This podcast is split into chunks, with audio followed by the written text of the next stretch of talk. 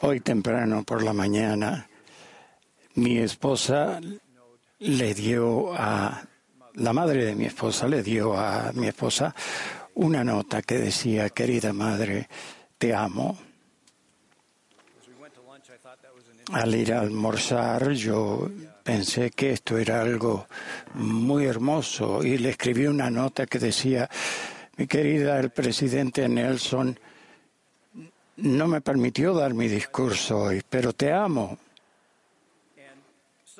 Y de alguna manera eso no me pareció correcto. Por lo tanto, aquí estamos y quiero agregar mis palabras a aquellas que ya fueron dadas en esta sesión. Hace muchos años viajé en una avioneta que tenía al mando un piloto que acababa de obtener su licencia. Al llegar a destino se le autorizó a aterrizar, pero al acercarnos a la pista sonó una alarma en la cabina que advertía al piloto a elevarse. Este miró al copiloto que tenía más experiencia, quien apuntó hacia abajo lejos de la pista y dijo, ahora. El avión se movió rápidamente hacia la izquierda y hacia abajo. Luego subió a la altura adecuada, volvió a iniciar la maniobra de aterrizaje y llegamos sanos y salvos a nuestro destino. Más tarde supimos que otro avión había sido autorizado a despegar. Si hubiéramos seguido las instrucciones de la alarma, habríamos girado hacia el avión que se aproximaba en lugar de alejarnos de él. Esa experiencia me enseñó dos lecciones que en los momentos críticos de nuestra vida podemos recibir muchas va- voces y es vital que escuchemos las voces correctas. Vivimos en un mundo en el que muchas voces buscan nuestra atención. Las últimas noticias, tweets, blogs, podcasts, los convincentes consejos de Alexa, Siri, nos pueden resultar difícil de saber en qué voces confiar. Debemos buscar las mejores fuertes, fuentes de verdad. En otras ocasiones seguimos lo que nos conviene, nos concentramos en una sola voz o asunto o nos basamos en nuestra capacidad de pensar. Aunque todas estas avenidas pueden resultar útiles, la experiencia nos enseña que no siempre son fiables. Lo popular no es siempre lo mejor. La obsesión no ofrece ninguna dirección. La conveniencia pocas veces nos conduce a las cosas que importan. La fijación en una sola voz o asunto puede afectar nuestra capacidad de ver y basarnos únicamente en nuestra idea nos eh, puede conducir a un estupor de pensamiento excesivamente intelectual. Si no tenemos cuidado, las voces equivocadas pueden alejarnos del Evangelio y llevarnos a lugares donde es difícil mantener la fe. Permítanme demostrar lo que quiero decir con una analogía y un ejemplo de las escrituras. Los alpinistas suelen referirse a las alturas superiores a 8.000 metros como la zona de la muerte, porque allí no hay suficiente oxígeno. Hay un equivalente espiritual a la zona de la muerte. Si pensamos demasiado tiempo en lugares donde hay falta de fe, las voces aparentemente bien intencionadas nos despojarán del oxígeno espiritual que necesitamos.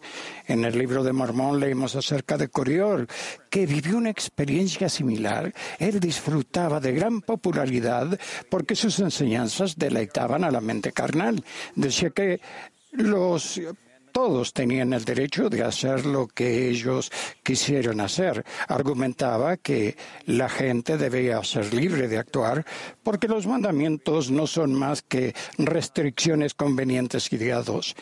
En su opinión, la creencia en la expiación de Jesucristo era el efecto de una mente desvariada.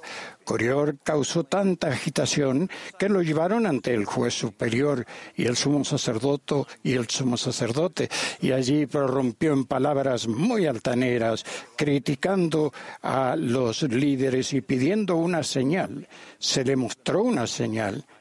Quedó mudo. Entonces Corior se dio cuenta que había sido engañado y dijo, siempre lo he sabido. Prior anduvo mendigando hasta que murió pisoteado por un grupo de soramitas. El último versículo de este relato contiene esta solemne reflexión y así vemos que el diablo no amparará a sus hijos en el postrer día, sino que los arrastra aceleradamente al infierno, debido a que nuestro Padre Celestial quiere lo mejor para nosotros. Él hace posible que podamos oír su voz. El Espíritu Santo es el tercer miembro de la Trinidad.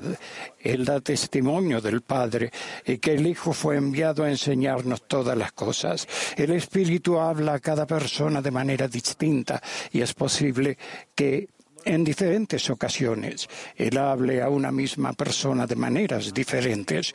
Por ende, nos llevará toda la vida a aprender las muchas maneras en las que Él habla. A veces Él habla a nuestro corazón y a nuestra mente, a nuestra mente en otras ocasiones, sus impresiones pueden ocupar nuestra mente o introducirse en nuestros sentimientos. Otras veces, habla paz a nuestro turbado corazón. Encontramos la voz de nuestro Padre en muchos sitios al orar, al estudiar las escrituras, al asistir a las reuniones de la iglesia, al participar en análisis del Evangelio o ir al tiempo, al templo. Hoy Sostuvimos a quince hombres como profetas videntes y reveladores.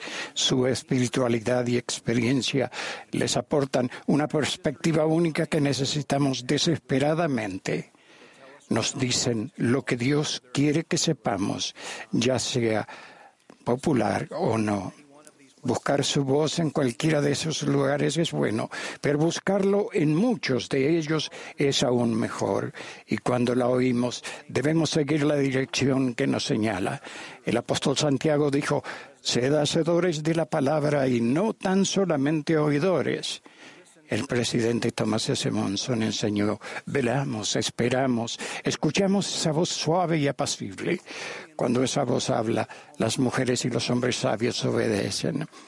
Al comienzo de mi vida profesional, se nos pidió a la hermana Homer y a mí que aceptáramos un cambio de asignación laboral. En ese momento nos pareció una decisión importante. Estudiamos, ayunamos y oramos, pero la respuesta no llegaba. Finalmente tomamos una decisión y seguimos adelante. Al hacerlo, nos sentimos tranquilos y no tardamos en descubrir que fue una de las mejores jamás hecha.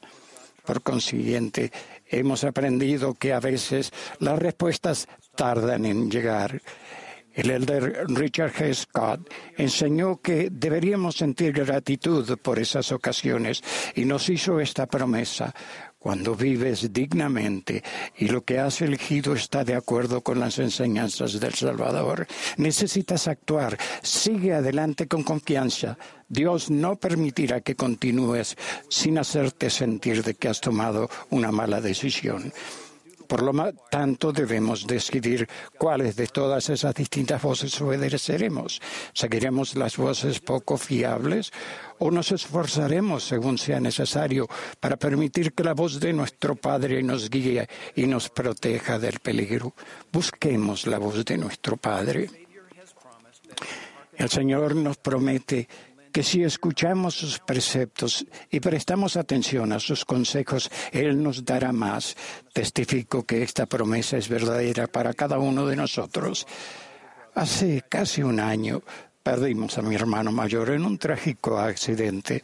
Los primeros años de John estuvieron colmados de promesa y logros, pero al crecer, un cuerpo dolorido y una mente poco cooperativa hicieron que la vida le resultara muy difícil. Pero aún así, John mantuvo su fe, decidió perseverar hasta, hasta, hasta el fin. Sé que John no era perfecto, pero me he preguntado qué fue lo que le brindó esa perseverancia. Muchas voces lo invitaron a volverse cínico, pero él decidió no hacerlo. Por el contrario, hizo todo lo que pudo por afianzar su vida centrada en el Evangelio.